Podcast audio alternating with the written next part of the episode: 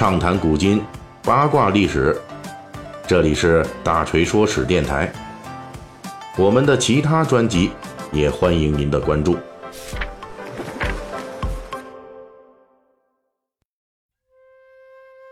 最近咱们《三国演义》细节解密啊，我们一直聊这个汉末著名的窝囊废，就是这冀州牧韩馥。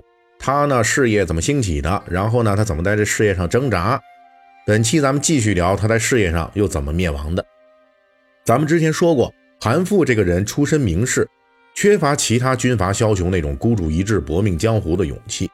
不过韩馥此人的算计还是不错的，在真实历史中我们能够看到，基本上能够威胁他冀州地盘的危险人物，他都能想到、提前预知，并且采取行动进行防范了。比如说对董卓的敷衍，比如说对这个袁绍的掣肘，而且从这方面来看，韩馥本人的求生欲还挺强，在这些危险要素爆发之前，他还是尽力去采取了措施，希望摆平。当然，韩馥的问题在于看事情的眼光虽然有，可是行动的机会把握水平那很低，几乎是零，所以每次办事呢都犹犹豫豫的，踩不到正确点上。不过，作为一方诸侯，本土粮草充沛，地方带甲充足。如果韩馥仅仅是做事情总不合时宜，也不会从一百八十九年到任冀州，一百九十一年就事业完蛋了，才两年时间。那这也涉及到本期《三国演义》细节解密咱们所要说的内容。韩馥败亡根本原因，其实在于他的冀州牧身上，自觉不自觉的给自己挖了一个大坑。这是一个什么样的大天坑呢？韩馥到任冀州之后啊，立即提拔了一批名士，建立起自己的统治基本队伍。这其中有名的牛人很多，比如说荀彧、荀臣、辛平、郭图等等。这些人除了名气大、才能高之外，还有一个统一特点，那就都是颍川名士。也就是说呢，出身颍川名士的韩馥提拔了一批老乡自己人，组成了自己的队伍。那问题是，当时的冀州本土跟东汉末年其他地方情况差不多，那就是冀州本土人家也有豪强。如果与这颍川名士来比呢，冀州的豪门大族虽然在这名气上、学问上那要差颍川名士不少，但是呢，在把握政治经济资源方面，那冀州豪族们都是地头蛇，经营日久，拥有的实力要远远超过这些空降而来的颍川名士。冀州本土豪族都有哪些牛人呢？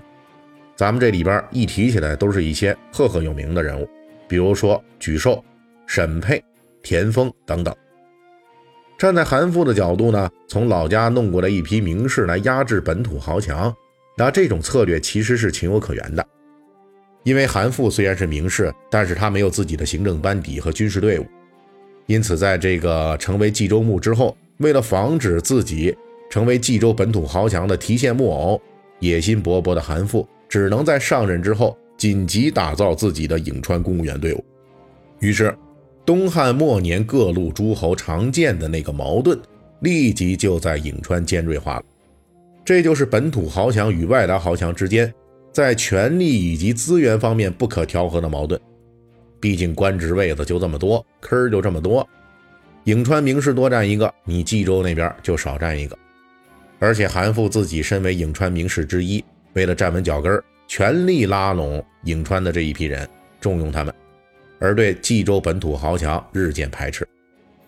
如果给韩馥一定的时间呢，我们估计跟刘表、刘焉等人一样，韩馥也最终会在冀州地表上取得某种优势，最起码不会事业在两年多时间里边就彻底毁灭。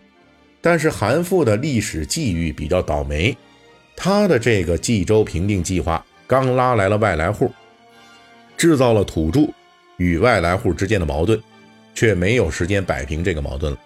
因为在冀州这个富足之地，北面有公孙瓒虎视眈眈，内部有袁绍垂涎已久，谁都看出来韩馥的招引外来和尚的行为，造成了冀州力量整合过程中的混乱。因此呢，趁你病要你命啊，这个套路再度上演。趁着冀州本土和颍川名士。互撕的这个档口，公孙瓒和袁绍可就下手了。公孙瓒因为武力出众啊，所以直接带兵就杀进来了，在安平之战中一举击败并不知兵的韩馥。虽然不是致命失败，但是仍旧把韩馥吓得够呛。而袁绍呢，则擅长人脉，因此同时对韩馥展开了轰轰烈烈挖墙脚的活动。从韩馥的大将居易，到一众在这个韩馥手下郁郁不得志的冀州本土豪强，他是一个都没放过，统统的封官许愿。屋漏偏逢连夜雨啊！这韩馥呢，自己拉起来的这队伍，一方面这个颍川名士有些人还没到呢，那许多人还在来冀州这半路上。荀彧就是韩馥当冀州牧的时候接到了邀请。等到荀彧来冀州的时候，韩馥已经被袁绍取而代之了。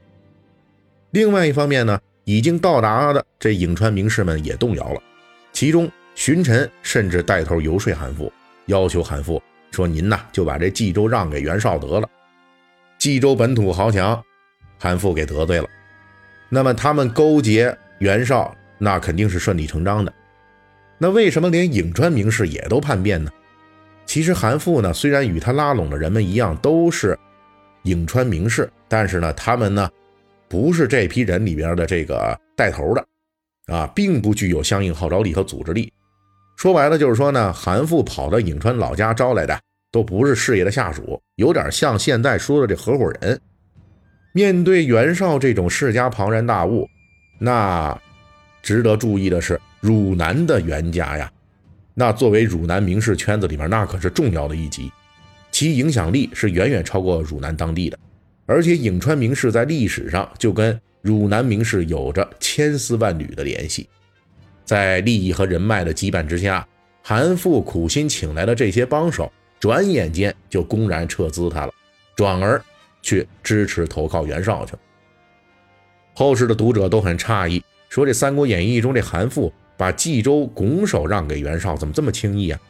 其实历史上的这个窝囊废啊，面对内部冀州名士的反抗，还有颍川名士投敌、带兵大将的反叛等等等等吧，冀州内部他已经四分五裂了，无法抵御外敌。偏偏这个时候的外敌又空前强大，吾有幽州公孙瓒大军压境，文有世家名门袁绍以示其人。可以说，当时的韩馥呢，是内外交困到了极为悲惨的境界。因此，韩馥的出让冀州，本质上来说是不能不让的。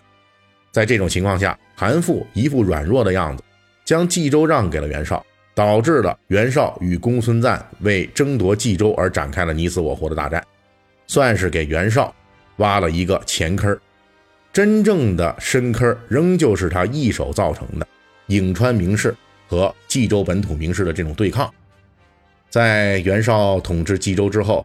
颍川名士迅速与袁绍的汝南名士合流，而冀州本土的田丰等人呢，也依靠支持袁绍而上升迅速。那颍川和冀州这两派对抗，在韩馥开启了之后，到了袁绍的手里边，嘿，非但没有消解，反而由于双方实力都上升了，还进一步恶化了。袁绍接手的冀州，表面看起来兵强马壮，实际上本土与外来户继续明争暗斗。并且一直祸及官渡之战，乃至袁绍败亡，导致袁绍势力垮台。诸如沮授与郭图、沈佩与许攸等人之间的这种矛盾斗争，其实都是当年韩馥挖的这个大坑的一种延续。从这个角度来说，这韩馥在活着的时候就惦记着给袁绍拆台，死后呢，他留下的这个大坑还真的。帮他把这遗愿给实现了。节目最后啊，感谢一下这周给我打赏的人：林间中央、林总、林大佬、林土豪啊，这个好像还给了我点润喉糖，哎呀，真不错。然后流浪猎人五五零、爱玉 G 二、足球小将大空翼以及 Roro 七，谢谢你们。本期大锤就跟您聊到这儿，喜欢听。您可以给我打个赏。